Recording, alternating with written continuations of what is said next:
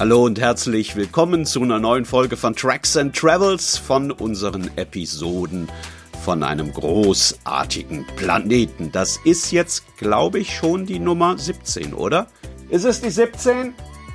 Ja, ist die 17. Ähm, dieses Mal durfte ja über das Thema auf Facebook abgestimmt werden und ich habe mich sehr gefreut darüber, dass eine Insel das Rennen gemacht hat, eine hoch oben im Norden Europas, die mich sehr beeindruckt hat bei meiner Reise dorthin. Danke an alle fürs Mitmachen und Abstimmen, das mal gerade vorneweg. Natürlich auch danke fürs Weitersagen und Werbung machen. Ich muss das nochmal klar sagen. Meine Möglichkeiten Werbung für den Podcast hier zu machen, die sind sehr, sehr gering. Ein paar hundert Kontakte bei Facebook und bei Instagram. Das war's eigentlich schon. Deswegen freue ich mich immer sehr, wenn Sie ein bisschen Werbung machen, beziehungsweise ihr ein bisschen Werbung macht und vielleicht mal einen Post teilt bei Facebook oder mit Freunden und Kollegen über Tracks and Travels redet. Und ich muss mir irgendwann mal Gedanken über das Thema Siezen und Duzen machen, fällt mir in dem Moment hier wieder auf. Das ist ein bisschen kompliziert, das immer beides unterzubringen. Also beim nächsten Mal denke ich da vorher mal drüber nach. Mein Name ist Stefan Ning. Ein paar werden mich möglicherweise kennen, weil sie vielleicht mal eine Reportage gelesen haben oder einen meiner Romane oder mich im Radio gehört haben. Ich bin seit ein paar Jahrzehnten beruflich in der Welt unterwegs der Podcast hier aber ist ziemlich neu. Den mache ich erst seit ein paar Monaten beziehungsweise seit 17 Folgen. So, jetzt geht's los. Hier kommt die neue Folge von Tracks and Travels. Episoden von einem großartigen Planeten. Und es geht heute nach Island.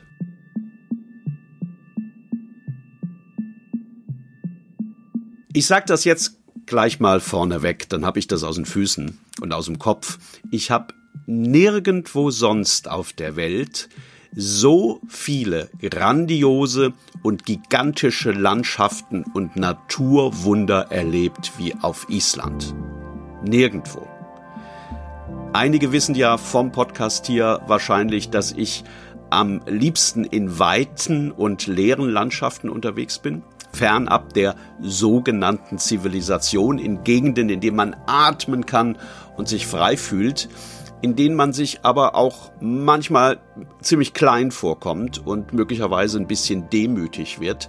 Ich war aber noch an keinem Ort, an dem ich diesen Landschaften und der Kraft und der Allmacht der Natur und der Erde derart geballt und immer wieder aufs Neue begegnet bin wie auf Island. Das ist eine Insel, auf der man bloß eine halbe Stunde fahren muss, um von einer hm, sattgrünen Bilderbuch-Steilküste mit Schafen und Papageientauchern zu riesigen Gletschern zu kommen und nochmals eine halbe Stunde später steht man plötzlich vor einem qualmenden Vulkan und nochmals eine halbe Stunde später läuft man über eine moosüberzogene, sanfte Hügellandschaft, die bis zum Horizont reicht, nur um eine weitere halbe Stunde später zwischen Eisbergen auf einem See herum mit dem Kajak zu paddeln. Kein anderes Land auf dieser Welt hat mich derart erschlagen wie dieses Island.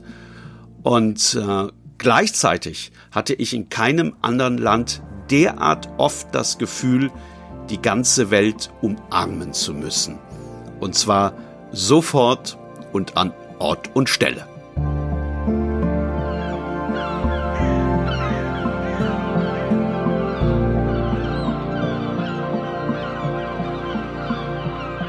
Ich war im Sommer in Island, der da oben im Nordatlantik aber nicht wirklich ein Sommer war, also zumindest nicht nach unseren Maßstäben. Ich hatte ein äh, Auto mit Allradantrieb gemietet, so einen kleinen Jeep. Ich hatte ein Zelt dabei und das war im Nachhinein die beste Kombination, für die ich mich hätte entscheiden können. Also wirklich die allerbeste. Es wird im Sommer da ja nicht dunkel. Und weil man überall anhalten und sein Zelt aufschlagen darf, ist man mit so einer Kombination aus Allradfahrzeug und Zelt völlig ungebunden.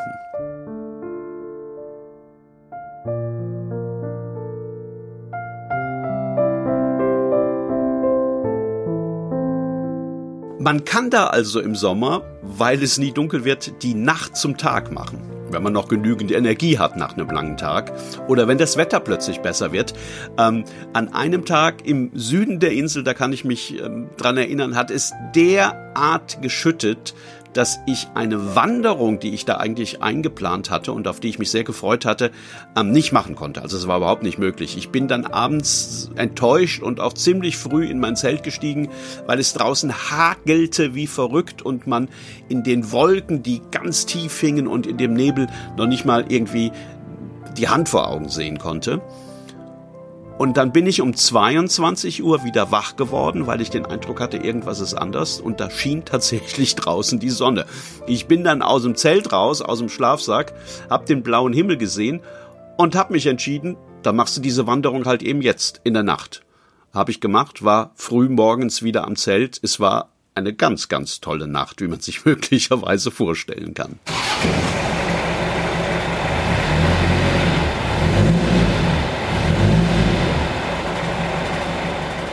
Dass das Auto Allradantrieb hatte. Das war für mich wichtig. Es muss es aber nicht für alle sein. Man kann äh, nämlich auch dann sehr viel von Island sehen, wenn man einen ganz normalen Mietwagen hat und mehr oder weniger auf der Ringstraße bleibt. Äh, diese Ringstraße, das ist die wichtigste Strecke der Insel. Die führt einmal ganz um Island herum.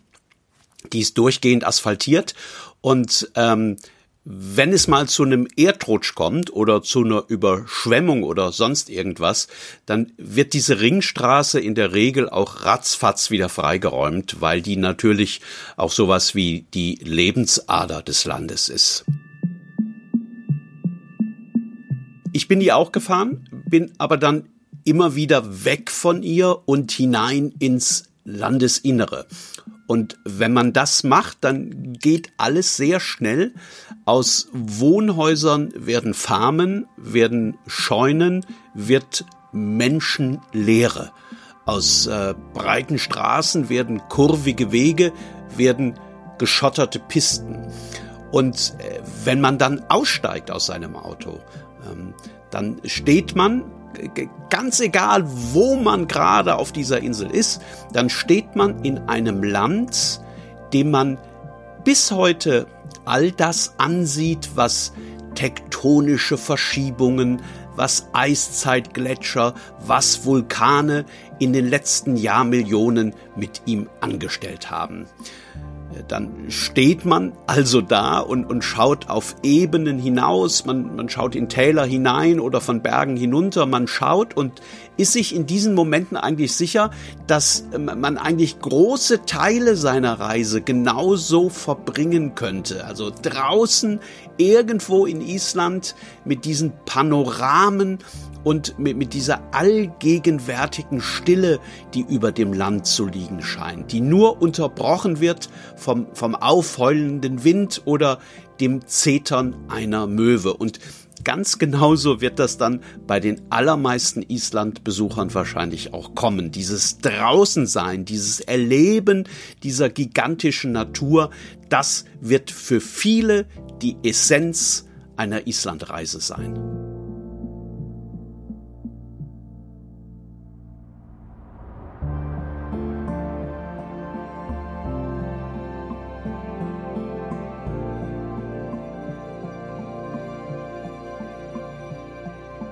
Manchmal hört man natürlich auch was, manchmal hört man Geräusche und oft genug sind das Geräusche, die man nicht sofort zuordnen kann.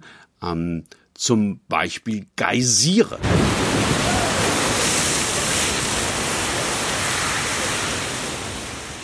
Oder heiße Quellen, die blub, blub, blub, blub, blub vor sich hin blubbern. Oder man hört ein leises Grummeln in der Ferne, das wie so ein permanentes Donnergrollen irgendwo hinter dem Horizont klingt. Und wenn man sich dann in diese Richtung aufmacht, dann wird aus dem Grollen irgendwann tatsächlich ein lautes Donnern und dann ist man an einem von Islands legendären Wasserfällen. Auch das muss man unbedingt erwähnen, wenn man über Island spricht. wer mal an einem Wasserfall in Island gestanden hat, mit diesen gigantischen Wassermassen, mit diesem unvorstellbaren Wasser, das da hinunterdonnert, wo es derart laut ist, dass man in so eine Art Schockstarre erst verfällt, diese Kraft, die einem den Atem verschlägt, wo man sich nur noch schreiend verständigen kann und wo man klatschnass wird, weil man selbst in 100 Metern Entfernung mit diesen feinen, eiskalten Wassertropfen Schwaden überzogen wird. Wer das mal gesehen und gehört und gefühlt hat, der kann einen Wasserfall in Bayern oder irgendwo in den Alpen nicht mehr wirklich ernst nehmen. Das Gleiche gilt natürlich auch für die Gletscher und für die Vulkane natürlich auch irgendwie. Am zweiten oder dritten Tag habe ich bemerkt, dass aus einem der Berge an der Südküste Rauch aufsteigt. Ich habe dann die Landkarte genommen und nachgesehen und tatsächlich war das dieser Eyjafjallajökull, dieses Drecksding, das bei seinem letzten Ausbruch, wann war das? 2008? glaube ich, äh, den kompletten Flugverkehr lahmgelegt hat. Hunderttausende saßen ja damals in allen Ländern der Welt fest, weil diese Asche da oben schwebte. Ich äh, selbst habe zwei Wochen lang in Bangkok ausharren müssen und genau dieser Berg qualmte da jetzt wieder, diese Eyjafjallajökull. Ich habe dann ganz aufgeregt gleich den ersten Isländer darauf angesprochen, der mir über den Weg gelaufen ist. Der, der, hat sich kaum die Mühe gemacht, da mal hinzugucken, also in die Richtung des Vulkans. Und er hat dann gemeint, ja, das ist eigentlich immer so oder, oder fast immer. Ähm, Natürlich ist er nicht ausgebrochen, während ich da war, aber wann immer ich ihn sehen konnte, habe ich gecheckt, ob da Rauch rauskam und habe mir überlegt, ah, was machst du jetzt, wenn? Oft konnte man den aber überhaupt nicht sehen, denn es hat ähm, in diesem Sommer ziemlich oft geschüttet, gehagelt und geblasen. Und ich gehe mal davon aus, dass das im Sommer auf Island tatsächlich öfter mal so ist, dass da plötzlich Schneeflocken vom Himmel gesegelt kommen. Das Wetter hat sich im Minutentakt verändert. Manchmal zum Beispiel kam ganz plötzlich Nebel auf und von einem Meter auf den anderen konnte man nichts mehr sehen. Dann haben sich die, die tief hängenden Wolken mit der Gischt verbunden und mit dem Wind, als, als wollten sie diesem ähm, ja gerade eben noch strahlenden Sommertag da draußen mal zeigen, was sie zusammen alles so drauf haben. In, in, in solchen Momenten war das wirklich so, als würde die komplette Insel verschluckt und würde in einer Art undurchsichtiger Watte liegen. Von jetzt auf gleich passiert das. Also gerade eben war alles noch sonnig und die Sicht klar und, und ein Augenblick später war man im Auto im Nichts unterwegs, obwohl die Scheibenwischer wie verrückt geschaufelt haben und auch sämtliche Lichter an dem Auto kleine Lichtkorridore in dieses Weiß da draußen gefräst haben. Also ähm, ich habe dann ganz oft angehalten, weil ich gedacht habe, ich sehe nicht, also wirklich überhaupt gar nichts mehr und habe an die Wikinger ab und zu gedacht, die wahrscheinlich ähnlich gefühlt haben damals, als sie in ihren Schiffen unterwegs waren und Angst hatten, über den Rand der Weltenscheibe zu segeln und im Nichts zu verschwinden. Ja, also das ist ganz bestimmt so und das ist auch etwas, was hängen geblieben ist bei mir. Diese Insel kann etwas sehr Unwirkliches haben, etwas Magisches vielleicht, etwas, das, das nicht von dieser Welt zu sein scheint. Und wenn man sich nicht ab und an klar macht, dass die Schluchten und die Ebenen und die Gletscher, die rollenden Hügel und die, die allgegenwärtigen Pferde und die fauchenden Geysire, dass das alles real ist, dann kann man auf Island schon mal glauben, man sei mitten in einem Fantasy-Spiel für die PlayStation gelandet.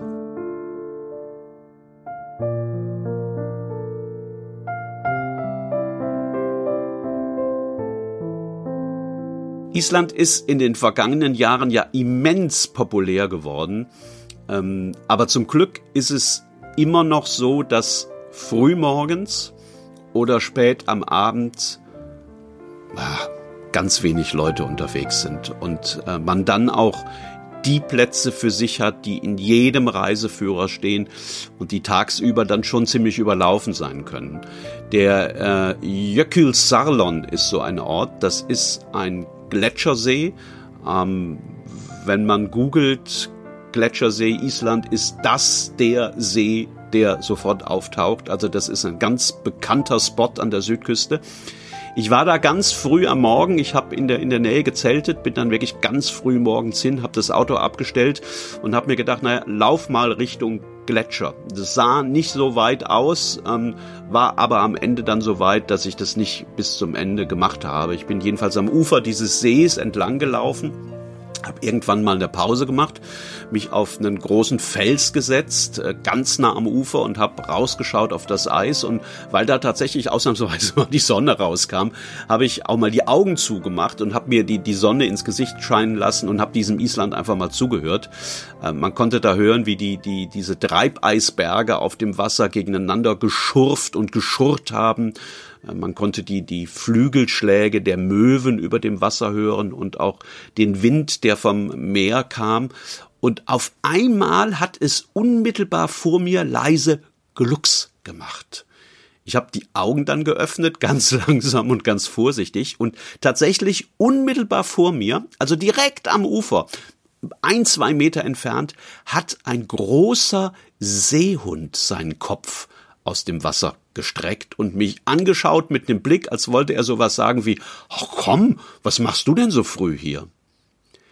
Und irgendwie war das in dieser Welt der Gletscher und Vulkane, der reißenden Brandung und der donnernden Wasserfälle, irgendwie war das einer der schönsten Momente der Reise. Tracks and Travels. Episoden von einem großartigen Planeten. Danke fürs Zuhören.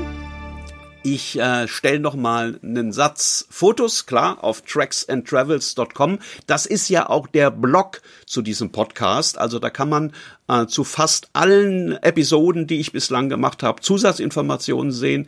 Äh, ich stelle immer noch ein paar Fotos rein. Ähm, habe das hier zu Island übrigens auch schon gemacht. Ich habe in einem meiner alten Notizbücher von der Reise äh, Zahlen gefunden, die ich aufgeschrieben habe damals unterwegs. Äh, die habe ich da schon reingestellt. Da sind dann so Sachen dabei, wie viele Kilometer bin ich gefahren, wie viele bin ich gelaufen, wie viele Portionen Skür habe ich verputzt während der Reise. Also ist möglicherweise für den einen oder anderen ganz amüsant. Über die passende Musik für eine Island-Tour haben wir hier heute leider gar nicht gesprochen. Ähm, das habe ich irgendwie vergessen. Also Sigur Ros, diese Kultband aus, aus Island, ist natürlich ähm, ein perfekter Soundtrack, wenn man auf Island unterwegs ist. Wir haben auch nicht drüber gesprochen, ob es auf Island heißt oder in Island. Könnte man auch mal überlegen, wie das ist und äh, wo wir gerade dabei sind. Wenn es in Irland heißt, da wohnen die Iren, warum heißt es in Island dann eigentlich nicht, da wohnen die Isen? Kann man auch mal drüber nachdenken.